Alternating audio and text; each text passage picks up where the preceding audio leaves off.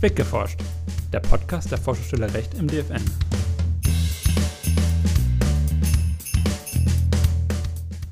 Hallo und herzlich willkommen zu einer neuen Ausgabe von Weggeforscht, dem Podcast der Forschungsstelle Recht des DFN. Heute am Mikrofon sind für Sie meine Kollegin Johanna Vogelt und ich, Marc Philipp Geiselmann. Auch von mir ein herzliches Willkommen. Wenn man an die Grundpfeiler unserer Demokratie denkt, denken viele wahrscheinlich als erstes an so etwas wie Gewaltenteilung, das Wahlsystem oder auch an die Meinungs- oder Versammlungsfreiheit. Ein ganz wesentlicher Grundpfeiler ist allerdings auch die Pressefreiheit. Diesbezüglich gibt es momentan aber leider besorgniserregende Entwicklungen zu beobachten. Darum und um die Maßnahmen zum Schutz der freien Presse geht es in unserer heutigen Folge. Doch zuerst, was gibt es Neues? GEMA-Gebühren für Weihnachtsmärkte steigen massiv. Stadt Mainz zeigt sich unbeeindruckt.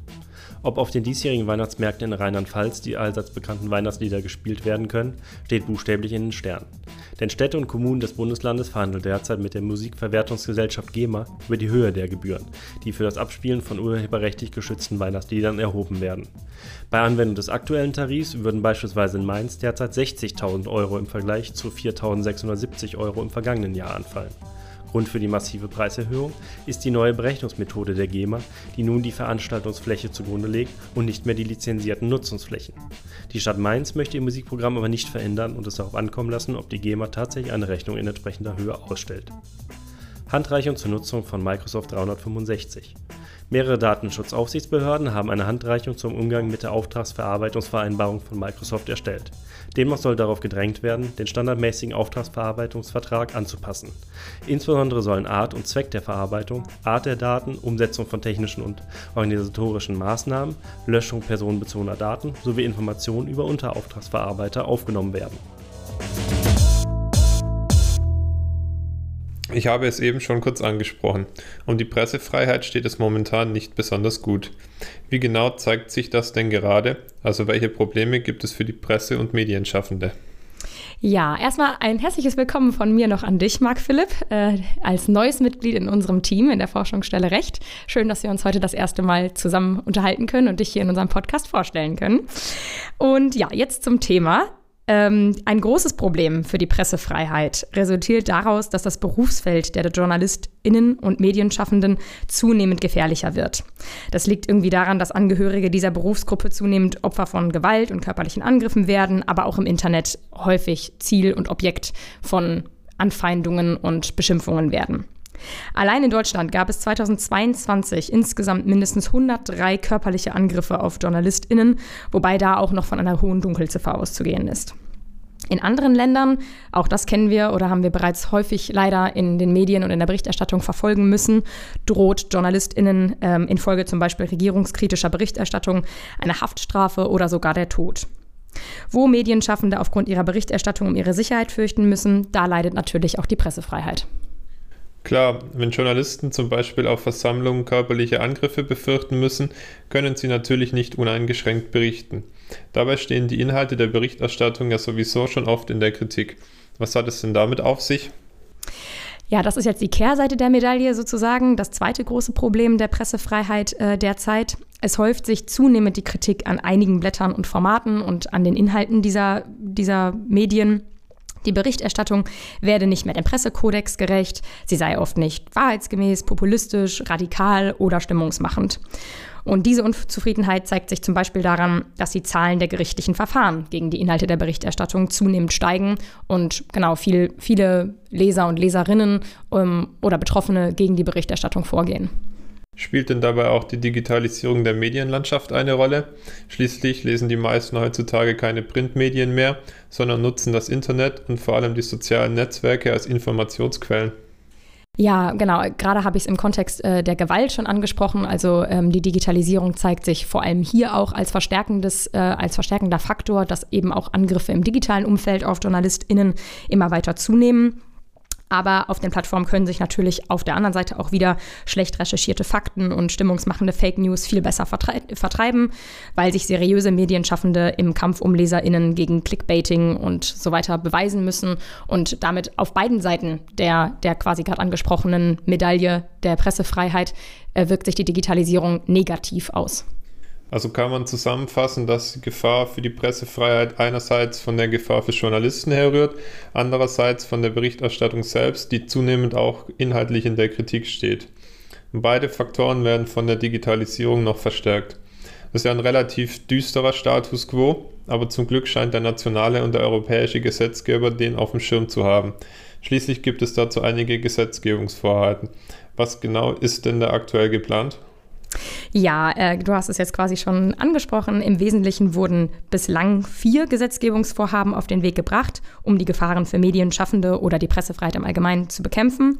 Und eines davon ist das Gesetz gegen digitale Gewalt. Und das ist ja ein sehr vielsagender Titel. Ja, genau. Der Titel bringt es eigentlich schon ganz gut auf den Punkt.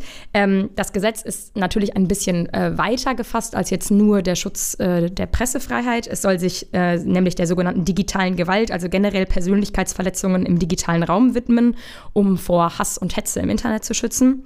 Und dazu sollen zum Beispiel private Auskunftsverfahren gestärkt werden und ein Anspruch auf richterlich angeordnete Accountsperren aufgenommen werden.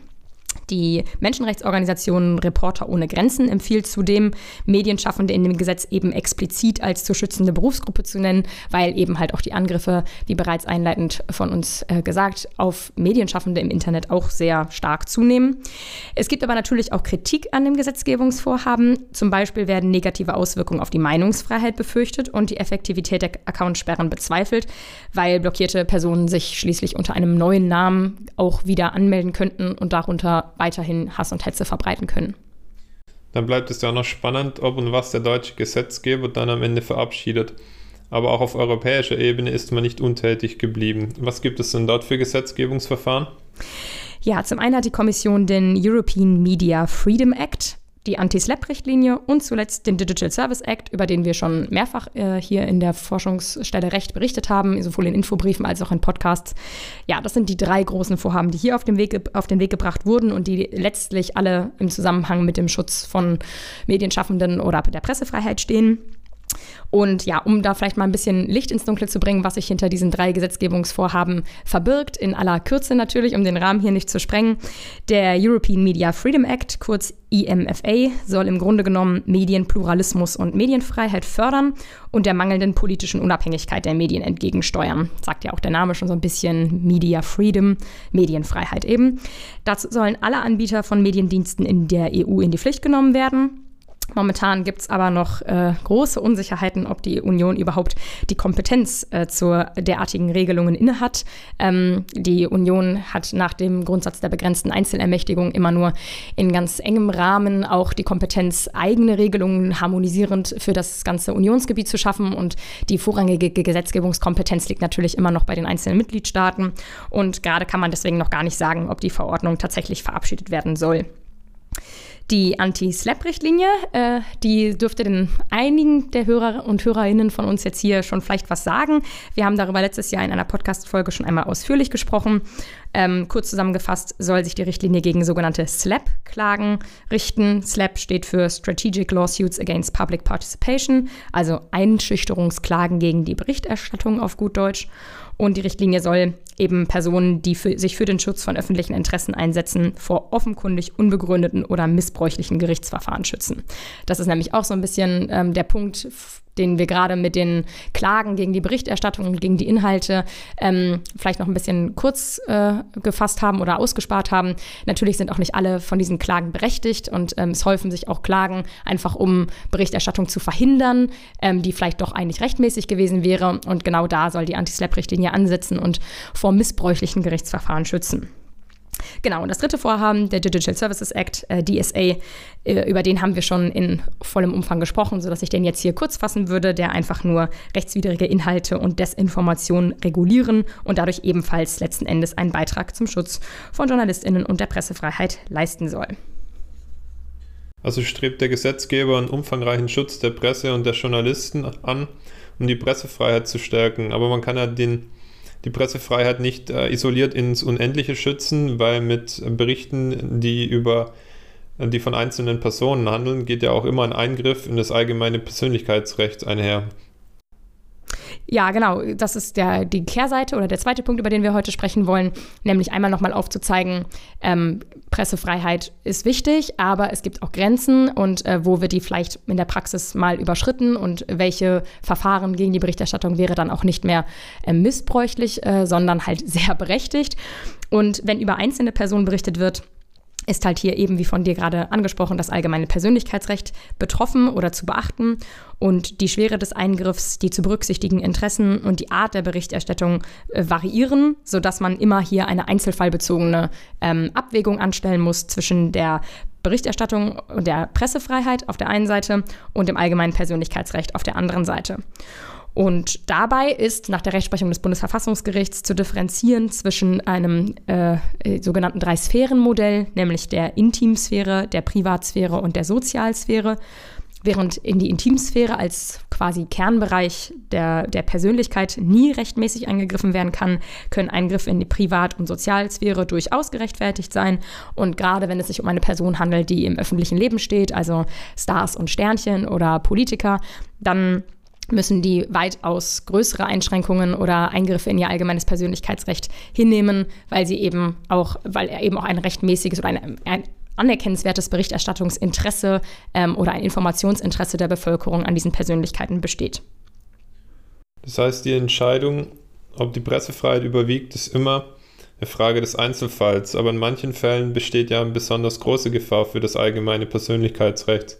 Zum einen verbreiten sich Presseberichte im Internet natürlich extrem schnell. Und zum anderen besteht auch die Gefahr, dass die Unschuldsvermutung unterlaufen wird bei Berichten über Personen, die im Verdacht stehen, eine Straftat begangen zu haben, obwohl sie noch gar nicht rechtskräftig verurteilt sind. Besonders krass ist natürlich die Beeinträchtigung, wenn die betroffenen Personen aufgrund der Berichterstattung identifiziert werden können. Ja, vollkommen richtig. Also die Bereiche, die du ansprichst, sind äh, die besonders heiklen, sage ich mal so, ähm, die ja bei denen der Eingriff in das allgemeine Persönlichkeitsrecht ganz äh, besonders droht oder ein rechtswidriger Eingriff, eben ein unverhältnismäßiger Eingriff. Und genau bei Presseprodukten, die im Internet verfügbar sind äh, und in allgemeine Persönlichkeitsrechte eingreifen, wird man aufgrund der erhöhten Angriffsintensität, aufgrund der besseren oder weiteren Ver Verbreitbarkeit, also die können sich viel schneller, viel weiter verbreiten, von viel mehr Leuten eingesehen werden, als das jetzt bei dem Druck in einem Printmedium vielleicht noch früher möglich war. Da wird man das auf jeden Fall in der Abwägung stärker einbeziehen müssen, eben diese Möglichkeit der weiteren Verbreitung und dadurch die Intensität Intensität des Eingriffes. Und bei Verdachtsberichterstattungen, ähm, die du gerade angesprochen hast, bei denen es um ähm, laufende Strafverfahren oder Ermittlungen geht, da ist das Gefährdungspotenzial für das allgemeine Persönlichkeitsrecht der Betroffenen natürlich auch besonders hoch. Ähm, und hier entfaltet nämlich die Berichterstattung meist schon eine sogenannte Prangerwirkung. Also wir kennen ja zum Beispiel den ganz bekannten Fall ähm, mit dem Wetterfrosch. Also wenn man vorverurteilt wird, bereits medial, dann hat das häufig Auswirkungen auch, auch auf das Privatleben und vor allem auch auf die berufliche weitere Karriere. Und ähm, genau, wenn dann doch die Unschuld des Täters am Ende bewiesen worden ist, dann lässt sich das manchmal dann trotzdem nicht mehr so einfach aus der Welt schaffen und ähm, ja, ist dann halt eben durch diese Vorverurteilung schon vielfach ähm, ja, mit starken Auswirkungen auf das Leben des Betroffenen verbunden. Und damit bei der Verdachtsberichterstattung die Pressefreiheit ähm, als das überwiegende Interesse angesehen wird gegenüber dem allgemeinen Persönlichkeitsrecht, braucht es daher ein erhe eines erheblichen öffentlichen Informationsinteresses, so wird es genannt. Und das Ausmaß der Beeinträchtigung des allgemeinen Persönlichkeitsrechts durch einen Pressebericht lässt sich nochmals dadurch steigern, wenn, wie du es schon gesagt hast, durch den Bericht die betroffene Person konkret identifizierbar wird. Wenn also Namen genannt oder Bilder abgedruckt werden, durch die der Betroffene öffentlich identifizierbar ist, obwohl er noch nicht verurteilt worden ist, dann ist die Prangerwirkung noch mal größer und ähm, ja, der Verstoß quasi der medialen Berichterstattung trotz Bestehens der Unschuldsvermutung besonders groß. Und in diesen Fällen ist das allgemeine Persönlichkeitsrecht noch mal stärker zu gewichten. All diese ähm, Kriterien wurden durch die Rechtsprechung des BGHs und des Bundesverfassungsgerichts äh, bereits sehr weit ausdifferenziert. Trotzdem gibt es immer noch neue Fälle und immer noch neue ähm, Einzelheiten, die in der Abwägung berücksichtigt werden müssen. Und letzten Endes ist es halt eben im Presserecht immer eine Einzelfallentscheidung, ähm, die die Richter dann, über die die Richter dann zu befinden haben. Also lässt sich festhalten, dass bei Presseberichten die Abwägung zwischen allgemeinem Persönlichkeitsrecht der Betroffenen und der Pressefreiheit immer stark einzelfallabhängig ist und von verschiedenen Faktoren und Kriterien beeinflusst wird. Aber es gilt immer grob der Grundsatz, dass die Anforderungen an zulässige Berichterstattung proportional zum Grad der Beeinträchtigung des Persönlichkeitsrechts steigen. Vor allem bei im Internet veröffentlichten Beträgen ist das Gefährdungspotenzial aber wahrscheinlich teilweise sehr schwer abzuschätzen. Genau, das hast du äh, sehr treffend zusammengepasst, äh, zusammengefasst. Und gerade deshalb sind natürlich die Ansätze des nationalen und europäischen Gesetzgebers zu begrüßen. Es gilt generell, die Pressefreiheit zu stärken, indem JournalistInnen geschützt werden. Aber auf der anderen Seite ist es auch wichtig, dass durch äh, die Rechtsprechung wiederum die Grenzen der Pressefreiheit und ähm, auch durch den Pressekodex die, ja, die Ethik der, der Presse oder der Berichterstattung festgelegt wird und auch gegen rechtswidriges oder ja, missbräuchliches, äh, missbräuchliche Gericht, äh, Berichterstattung vorgegangen wird. Ob und inwiefern die Gesetzesvorhaben jetzt konkret helfen werden, allen Gefahren und Risiken äh, für die Pressefreiheit Herr zu werden und gleichzeitig auch dem allgemeinen Persönlichkeitsrecht der Betroffenen gerecht zu werden, das bleibt abzuwarten. Das werden wir natürlich auch mit beobachten und Sie, liebe Hörer, daran teilhaben lassen. Vielen Dank, Johanna dafür, dass du uns heute einen vertieften Einblick in die Thematik gegeben hast. Und Ihnen, liebe Zuhörer, vielen Dank fürs Zuhören. Da haben wir heute wieder einiges weggeforscht. Ja, das haben wir auf jeden Fall. Vielen Dank auch von meiner Seite fürs Zuhören und Einschalten. Bis zum nächsten Mal. Machen Sie es gut. Das Team der Forschungsstelle Recht wünscht Ihnen allen, liebe Hörerinnen und Hörer, frohe Weihnachten, Merry Christmas und einen guten Rutsch ins neue Jahr.